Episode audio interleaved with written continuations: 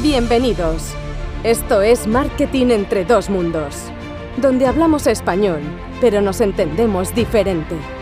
Hablamos de marketing, growth y emprendimiento con gente hispana de diferentes partes del mundo. Presentado por Jonathan Yu y Henry Jiménez. Perfecto. Bueno, ya está grabando. Lo cortamos después. Eh, bueno, bienvenidos a, bienvenidos a Marketing entre dos mundos. Eh, hoy tenemos con mi colega Jonathan y, mi persona Henry Jiménez, tenemos la oportunidad, así como en redobles, ¿no? Eh, a Nacho Tejero. Nacho Tejero es CEO de Webel.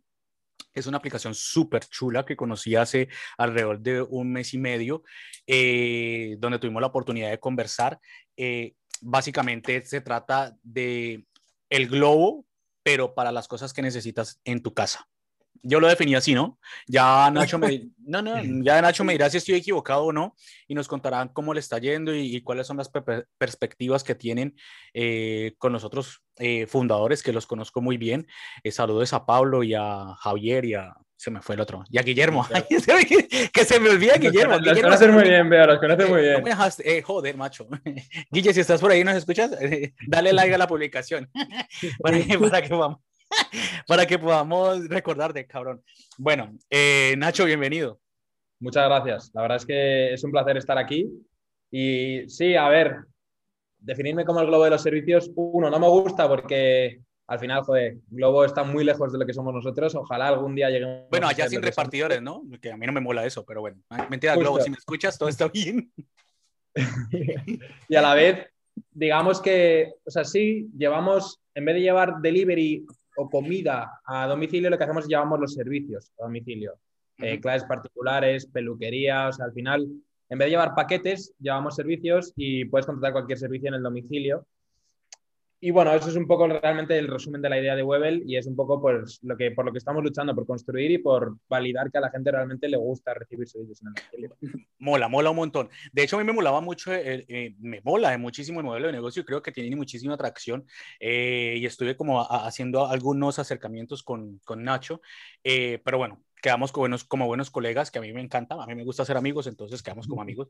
el tema es Cuéntanos cómo empezó la, eh, la idea, uno, que me parece súper interesante, eh, qué servicios ofrecen y cuál es la diferencia entre las otras plataformas. Eh, me, imagino que habrá una competencia bastante amplia y qué los hace diferentes.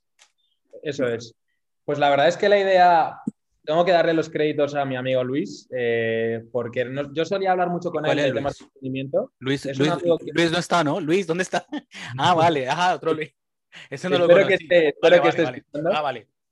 Y, la verdad es que pues él de repente comentó un poco la idea de servicios en el domicilio eh, para arreglar la lavadora, me acuerdo que me dijo. Y la verdad es que finalmente no hacemos nada de arreglos de lavadoras, ni de carpinteros, ni de fontaneros, pero realmente sí que entró esa semilla de servicios en el domicilio. Oye, pues limpieza fue lo primero que pensé.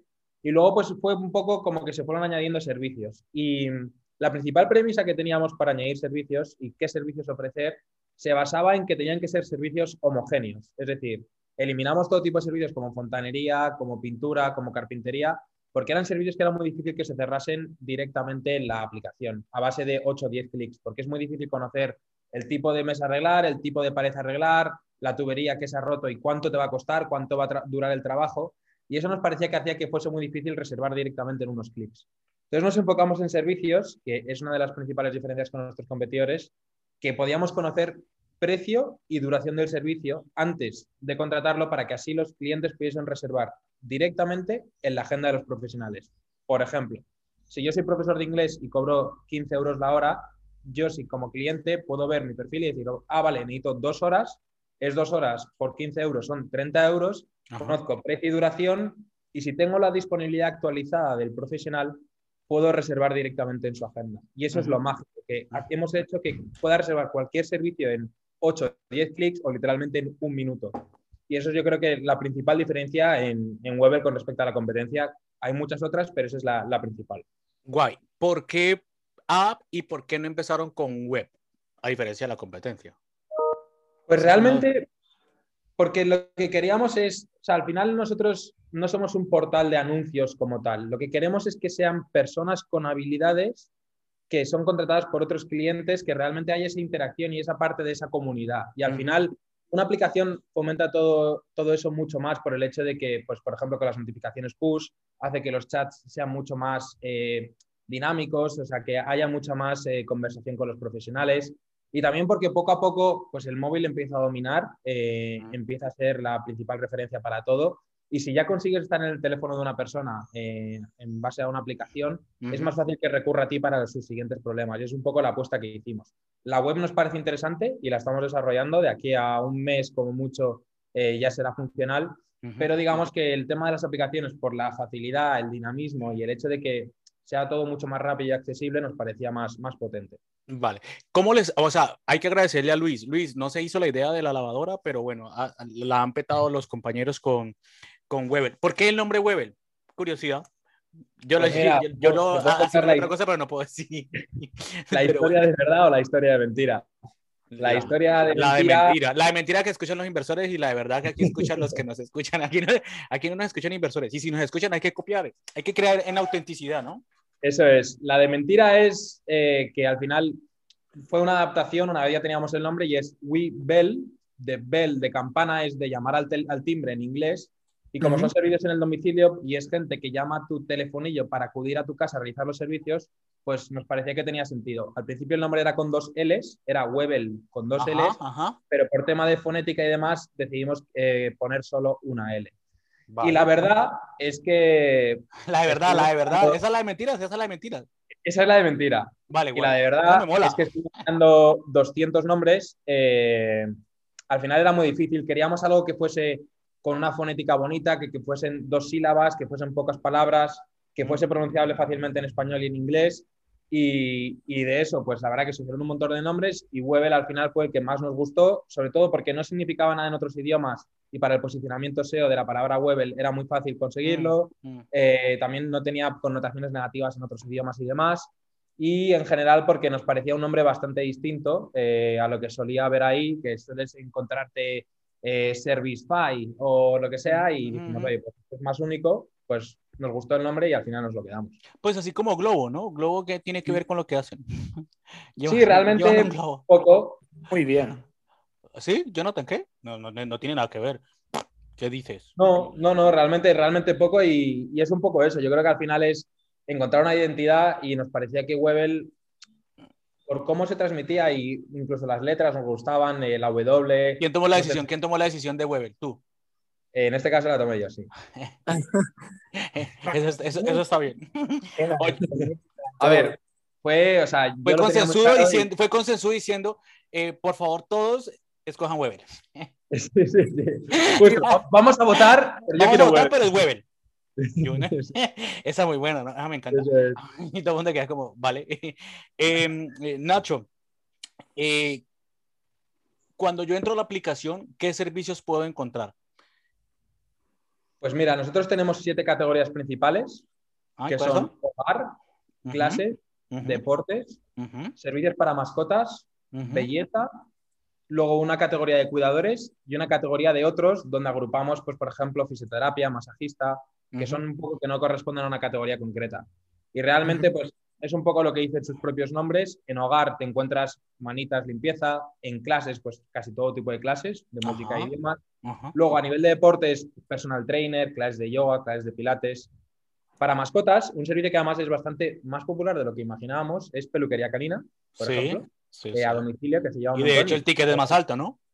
Eso es, es un mm. ticket alto. Mm. Eh, luego, a nivel de Cuidadores, pues típico, cuidadores de niños y de ancianos. Mm. Y a nivel de belleza, algo que también nos sorprendió bastante es manicura y peluquería a domicilio se pide un montón. Eh, y además ahora pues es mucho más cómodo, ya estás en casa y la verdad es que, pues no sé, tiene muchísimo tirón y la gente está muy contenta y repite muchísimo. Y eso es algo que nos sorprendió bastante. Y, Nacho, una pregunta. Los que ofrecen estos servicios, imagino que se tienen que dar de alta en la plataforma y, ofrecerlo, ¿no? Los servicios. Eso es.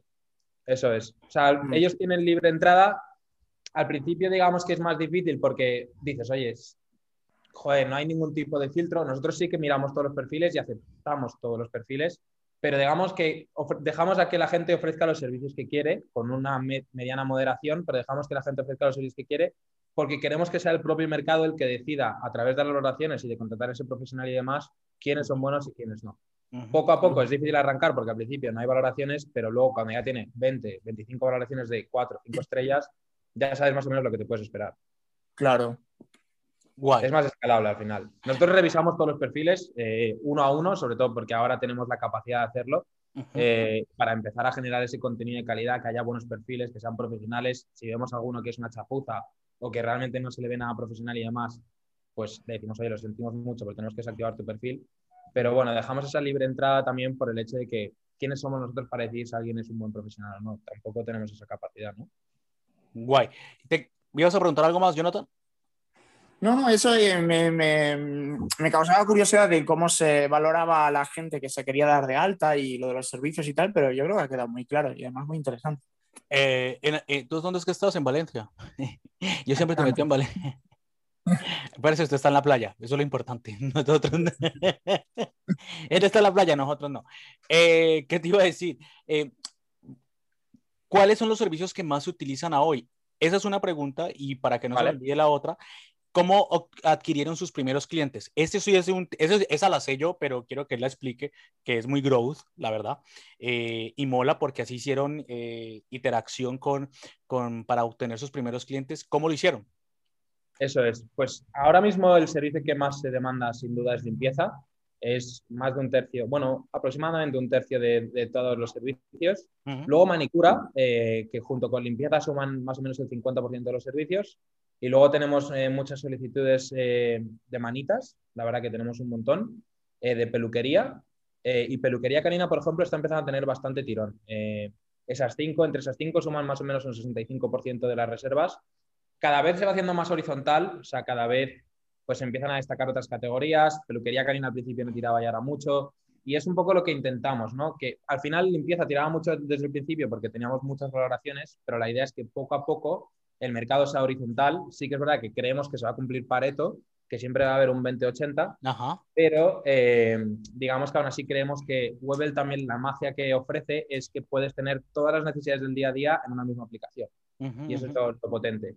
Y de cara a los primeros clientes, es un poco lo que dices tú, bastante growth, la verdad. Nosotros hemos invertido 0 euros en publicidad porque primero queremos construir un producto que sea rompedor. Eh, creo que ya nos queda poco, o quiero creer, eh, desde nuestra humilde opinión.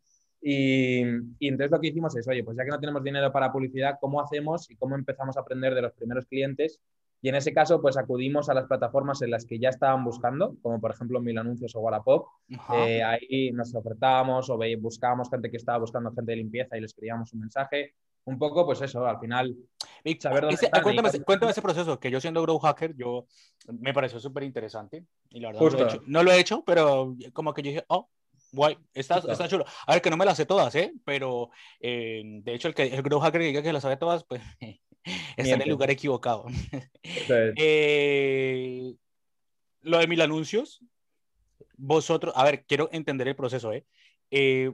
ustedes buscaban a la persona, o sea, la gente, es que como no utilizo mucho mil anuncios, la verdad, la gente buscaba limpieza. Sí, por ejemplo, para un anuncio, busco chica de limpieza para eh, horas puntuales en eh, Vallecas, por ejemplo. Entonces, vale. ahí buscábamos el anuncio, estábamos un buen rato y, oye, mira, eh, pues hay una app para contratar este tipo de servicios, se llama Webel. Y poco a poco, a medida que lo hacíamos de forma masiva, la verdad, o sea, estábamos horas y horas. Y, y en Wallapop también, que de hecho, pues al final nos acabaron baneando en Wallapop. La palabra Webel está totalmente prohibida en Wallapop pues bueno, poco a poco fuimos consiguiendo estos primeros. Oye, pero ahí te tiro, ahí te tiro, ahí te tiro un, un hack, eh, que los de Wallapop tapes en los oídos. Eh, mentira. me dije que si nos están escuchando, me, me, odiarán, pero no pasa nada. a mí me encanta.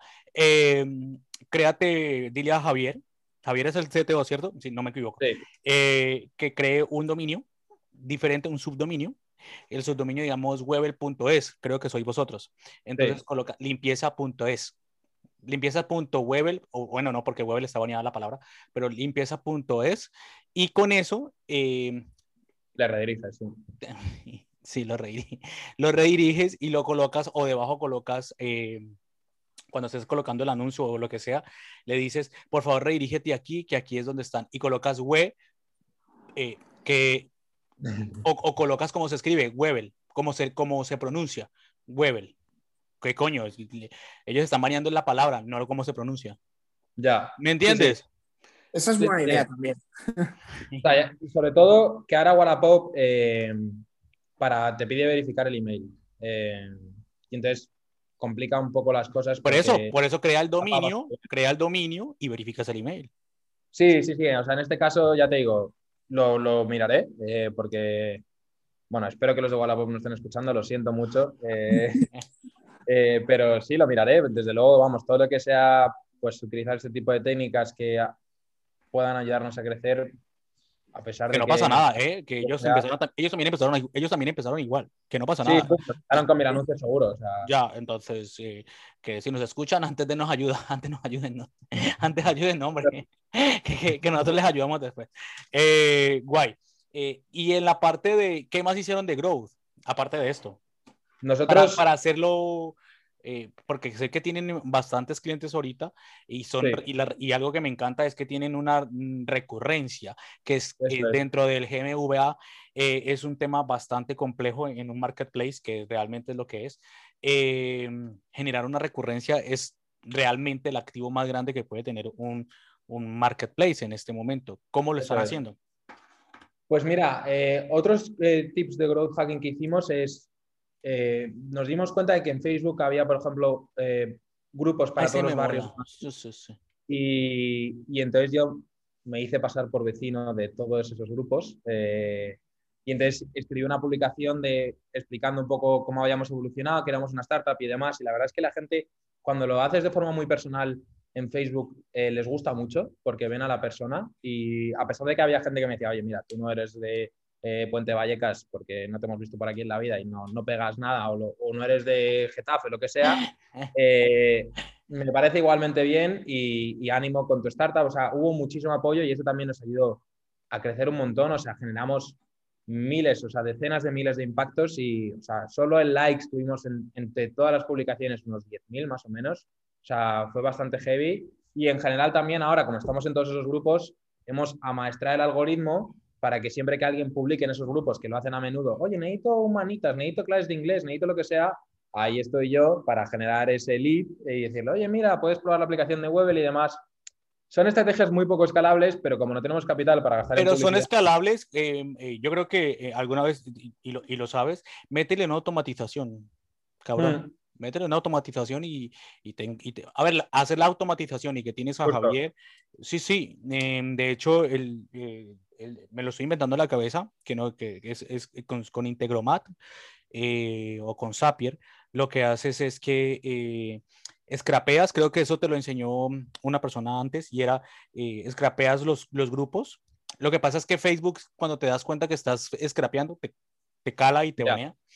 Eh, pero, que, pero existe una, una tool que es económica, eh, que se llama eh, ManyChat, creo. Es ManyChat, ¿cierto, Jonathan? No la recuerdo. Es, sí, es ManyChat. Eh, y lo que hace es que te, te, crea los boots para que cada vez que se conteste en un grupo lo puedas hacer. O utiliza Phantom Booster, que no me escuchen los de Facebook. Lo... Marica, Marica, van a decir este man que eh, muy fuerte. Eh, no, además que yo mantengo haciendo eso. Los de Phantom Booster o con Texau. Eh, además te dan 14 días y lo puedes probar. Eh, gratis. Y si te acaban, cambias el correo electrónico, le colocas un más y lo ata. para que salga otra vez gratis. Los de Texao no me escuchen tampoco.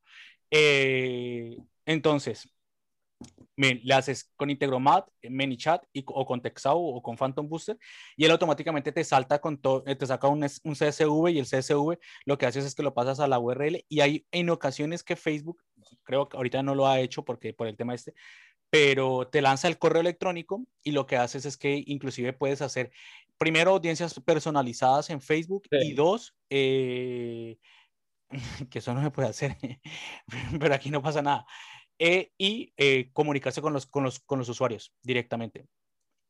Vale, pues, pues le echaré un ojo, la verdad. Sí, sí, sí. Eh, y así, a ver, que al principio es un coñazo. La verdad, el, que diga que una automatización es fácil al principio eh, es un puto mentiroso. A, ver, que no, no es así. Eh, porque toma, la curva de aprendizaje es larga.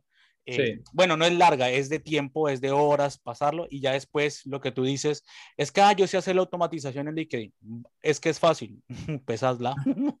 hazla, amigo. no, pues hazla. ya. Eh, pero eh, eh, al principio es, es, heavy, pero las horas que le estás dedicando contestándole uno por uno, se la dedicas en un día y lo dejas automatizado para los otros días. Entonces así te, quitas, así te quitas el tiempo. Esa me moló mucho. Vale, Nacho, cuéntanos en qué momento están ahorita. ¿Ya te recibiste la? Decime que sí. no, y él sabe por qué le pregunto, sabe por qué le pregunto, pero. Esa sí que, esa, sí que nos escuchen, ¿eh? Ese que no... ¿Cómo se llama? Es muy fuerte. La, la, verdad que, bueno, todavía no tenemos, no tenemos noticias, pero bueno. En ISA, de hecho, ¿cómo se llama este tío del emprendedor que me... Eh, hay un tío que me escucha, eh, ay, joder, eh, en Twitter. este, no sé cómo se llama, el que es el alto comisionado para el emprendimiento del gobierno. Bueno, si me estás escuchando, tío, estamos esperando la ENISA. Todos estamos esperando la ENISA. Joder.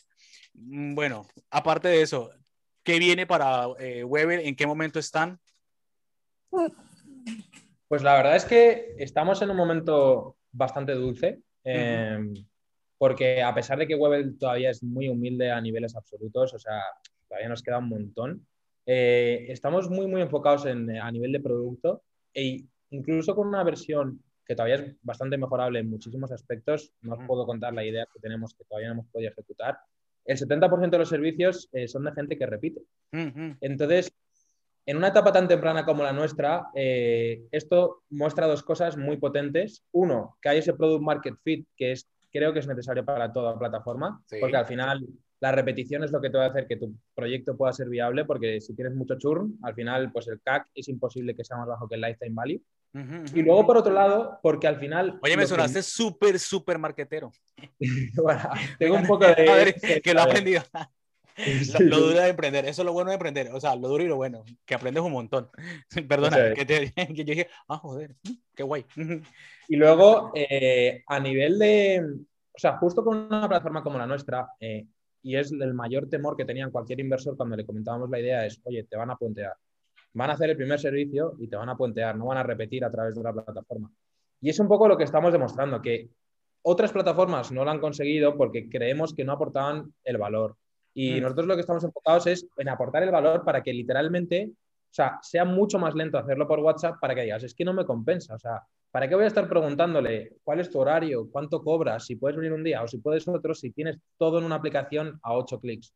Y es un poco lo que queríamos demostrar y poco a poco, incluso con la plataforma tan mejorable que tenemos, o sea, que quedan, es que me agobia, me abruma solo de pensar todas las funcionalidades que no hemos podido sacar todavía, la gente está repitiendo a través de la aplicación y entonces eso nos, nos deja muy felices porque al final es lo que queremos demostrar, que realmente esto puede ser viable porque sabemos que luego hacerla crecer es más un tema de marketing, de publicidad y de pues, quemar capital, pero sobre todo la repetición es lo más importante para que ese capital luego pueda convertirse en un retorno. claro, de hecho, eh, cuando se habla de, de, startups, eh, que yo soy em, emprendedor y he sido inversor en algunas, eh, lo que más se mide cuando son los marketplaces es, es bueno, y en las aplicaciones, en algún momento se lo dije a Nacho, puedes tener 30 mil, un millón de descargas, pero si la repetición es nula, eh, me está diciendo una vanity metrics, que en muchos se escucha eh, en, en, Instagram, los likes y todo esto.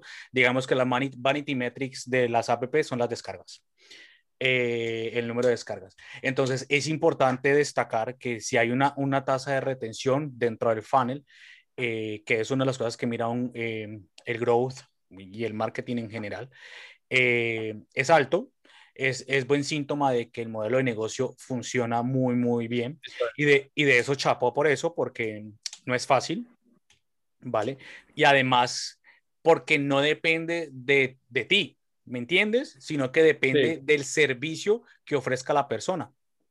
Eh, porque si yo ofrezco un servicio bien, que soy la limpiadora, que suena muy bien, Henry la limpiadora, eh, no, eh, no lo hago bien, pues no voy a volver a utilizar la plataforma.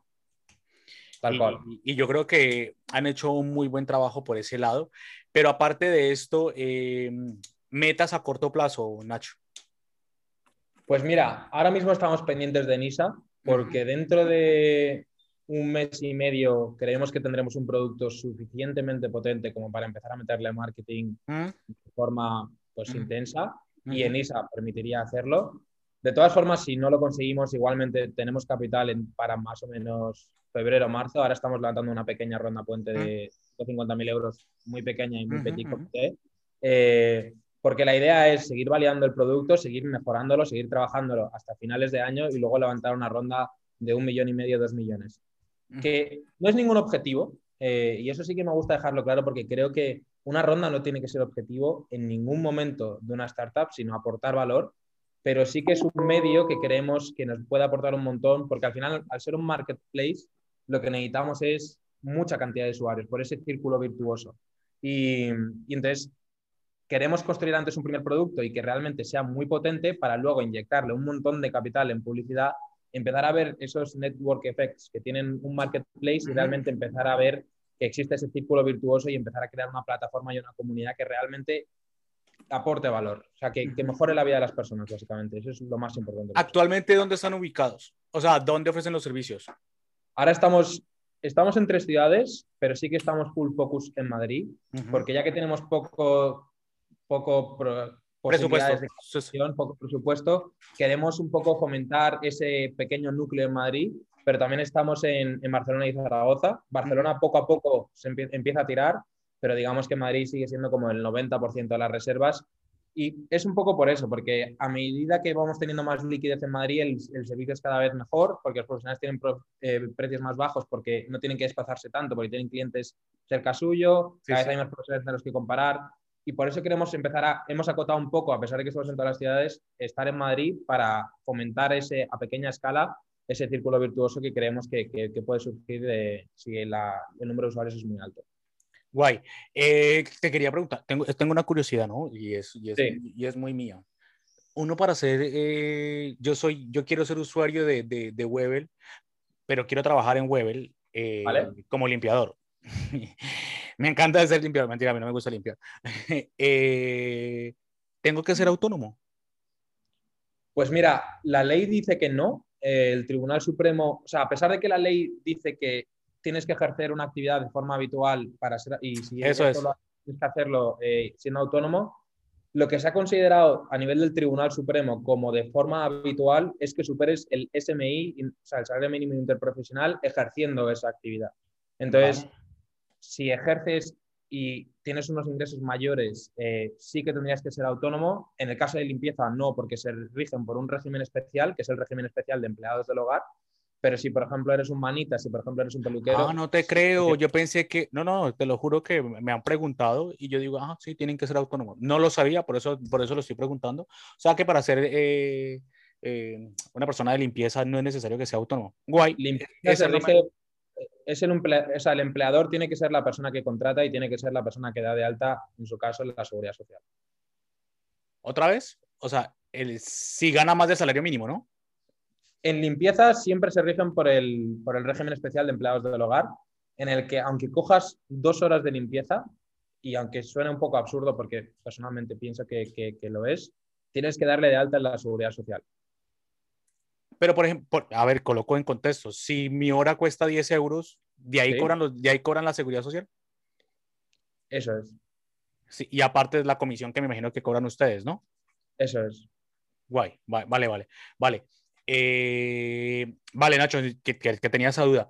Que me estabas contando que estaban ya en proceso de cerrar la ronda. Esperamos que Inisa eh, os conteste. Eh, la, parte de la, la, la ronda puente, que queréis crecer un montón. ¿Cómo defines Webel en una palabra? Eso es súper duro. Ya empezaron las palabras, las preguntas duras. mira, esa, esa, es la que te dije que te iba, que te iba a coger fuera, Luca. Sí, sí, sí, sí. Pues la verdad es que nunca lo había pensado. Eh, Diría que... es que la palabra que se me ocurre es un, un poco... Un Que, poco que tontería la y puedes decir, cabrón, que no pasa nada. Se llama eh, es palomitas. Y te voy a explicar por qué. Y es- Me encanta. ¿Por qué? hay una, eh, en nuestros valores hay una cosa que nosotros llamamos la mentalidad de las palomitas. Y es que cuando empezamos en Webel Ay, éramos. Carlos, Guillermo y yo y no teníamos dinero ni, bueno, ni para una nevera, por supuesto, ni nada. Sí, sí. Y nos dimos cuenta de que el producto que más nos llenaba la tripa cuando estábamos muertos de hambre a las 8 o 9 de la noche y que menos costaba por persona eran las palomitas, que eran 24 céntimos por bolsa y que eran a 8 céntimos por persona. Ya, ya. Y entonces que se empezó a forjar una especie de tradición. Eh, de hecho, estuvimos a punto de empezar a, com- a comprar bolsas de maíz de 10 kilos y una palomitera, porque vimos que a largo plazo, en unos 12 meses, recuperábamos la inversión en cuanto a tener un microondas con la electricidad y demás.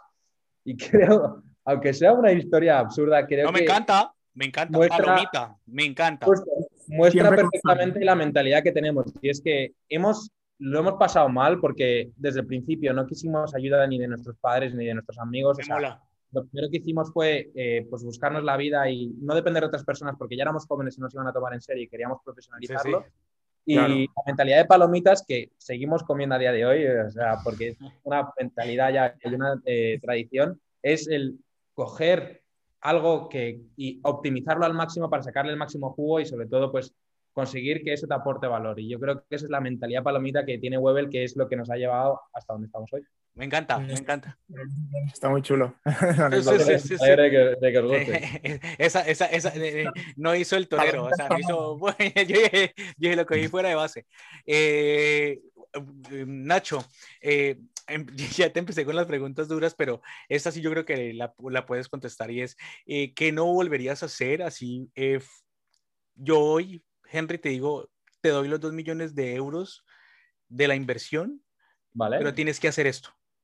Y tú dices, ni de coña. Externalizar el desarrollo de la plataforma. No, me gusta. Me Sin gusta. Este, este sí se mojó, mira, Jonathan. Este sí me salió por la parte tecnológica. Este estuvo muy bien. Guay. Sí, se ha mojado, se ha mojado. Se ha mojado, se ha mojado, se ha mojado. Eh, ¿Qué es lo más difícil de ser em- emprendedor? A ver, que es la verdad. Eh, ¿Comer mierda? No, eso es normal, ¿no? O sea, eso es normal, eso es parte del día a día y tienes que estar, tienes que estar dispuesto. Eh, lo peor diría, sinceramente, lo que más me ha molestado y lo que más me ha dolido a mí es la burocracia. Eh, es algo que, o sea, me da pena. Creo que se pierde un montón de talento y un montón de oportunidades por la burocracia que hay en España, eh, por los impuestos que te obligan a pagar el convenio colectivo eh, a pesar de que la persona quiera cobrar menos. O sea que, por ejemplo, nosotros cobramos lo mínimo, o sea, de hecho hemos tenido que poner que somos administrativos para bajarnos porque según el convenio colectivo teníamos que cobrar más y eso nos parece absurdo, o sea, nos obligan a que tengamos una cantidad que cobrar, o sea, que sí, que está muy bien para proteger y demás, pero a nivel de emprendimiento realmente creo que eso está muy bien para empresas grandes, pero a Mm. nivel de emprendimiento creo que no se entiende que vas con el agua al cuello, que igual la diferencia de 100 euros de SMI que parece que sí, va a cobrar más la persona, hace que no se genere ese trabajo, que no Ujú. salga adelante esa startup. Y creo que habría que hacer una reforma importante en ese aspecto. Eso es lo que más me ha dolido desde a nivel de España. Vale, mola. Eh, ¿qué, ¿Qué le dirías hoy al Nacho de hace dos años? Buena pregunta. Eh, Ese me la acabo de inventar, man, es que esta es la primera vez que lo digo. Te lo juro. enfócate Es verdad, es verdad. Yo diría, enfócate en, en crear valor. Eso es algo que he aprendido. Al principio, si os soy totalmente sincero, era un 50% hacer algo que realmente la gente utilizase y un 50% la posibilidad de pues, generar dinero rápido. Y una vez sentí la, cómo se sentía cuando dabas la oportunidad a una persona de generar esa conexión, de aportar ese valor a la- eh, y de que realmente puedan utilizar una plataforma y que les parezca útil, de que tengan la aplicación de web en tu móvil y digan, oye, esto me aporta utilidad tanto a clientes como a profesionales, ahí me cambió totalmente la visión y es cuando creo que hemos empezado a, a ser buenos emprendedores, porque si te enfocas en ganar dinero, Guay, me mola. Eh, y la última, eh, ¿qué has aprendido del fracaso? ¿Has fracasado, no? Montón. hemos fracasado un montón de veces y lo que he aprendido es que el fracaso es solo si no lo intentas una vez más. Eso sonó como así, como esas cosas así, Nike, just do it. es que realmente, además... Me encanta. Podéis verlo, lo tengo en mi perfil de, LinkedIn. Eh, tengo que al final, eh, creo que la, sea, una startup y un emprendimiento se define en que te vas a equivocar un montón de veces, pero lo importante es seguir intentándolo, seguir intentándolo hasta que des con la tecla. Ha habido muchísimas personas, eh, Airbnb al principio no arrancaba, eh, mm. Ibai, es que, por ejemplo, a nivel de Twitch, de creadores de contenido, al principio no teníamos, o sea, era pues presentador y demás, pero ahora es el, perfil número uno en España, el que más impacto ha generado y es porque estuvo trabajando, trabajando, mm, trabajando, mm, trabajando veces. Y al final, ¿sabes? Hay gente que sí, que lo, peta desde el principio, pero muchas veces las startups de repente es como que por inercia ya, por, puro empuje de los emprendedores, y creo que en eso se define una startup y creo que nosotros, pues con, el COVID, que seguimos luchando, incluso sacándonos la, en la carrera porque estábamos todavía eh, estudiando, no conseguíamos inversión, eh, teníamos más o menos problemas internos con los socios. Y aún así nada nos echó para atrás y creo que eso es lo que define eh, pues que una empresa pueda triunfar o al menos tenga opciones de hacerlo. Guay. Vale, Nacho, te agradecemos muchísimo por la oportunidad de, de, conocer vuestro proyecto, Webel. Mm, lo que es em, las palomitas, me mola muchísimo esa palabra, nunca se me va a olvidar, de hecho. eh, no, de hecho yo la conocía, ¿no? ¿Tú la habías contado? ¿Dónde sí, sí, yo creo que ya te la había contado yo. Sí, sí, sí, eh, pero me parece genial. Em, todo lo que tenga que ver con los servicios que necesitéis para vuestro hogar, manicura, eh, clases particulares, eh, mascotas, yo que tengo, me encanta, limpieza, lo puedes conseguir en esta aplicación que la está petando y que realmente necesita el apoyo de más emprendedores como los que nos están escuchando, los que no. De hecho, aquí nos escuchan en otros países. Eh, no vayan a copiar la idea. Esperen que llegue hasta allá. Por favor. Sí, Llegaremos pronto, te lo prometo. Eh, vale, eh, vale, Nacho, te agradecemos muchísimo y que la pases fenomenal. No, gracias a vosotros por la visibilidad, por ser tan cracks y de verdad que ojalá pueda ayudar a alguien que está intentando emprender lánzate, eh, porque el único fracaso es no intentarlo y no seguir luchando, de verdad. Mola, mola. Vale, Nacho, te agradezco muchísimo. Saludos a los chavales. Sí, a, Pablo, y a quién? ¿A quién, Henry? marica, espérate. y a. Y al CTO y al CO. Eh. a, Guillermo y a, Javier, que ya, no se me olvida. Ya no se me olvida. Vale, estamos hablando. Te cuida. Bueno. Chao. Vale, chicos. Gracias. Un abrazo. Chao, que esté bien. Adiós.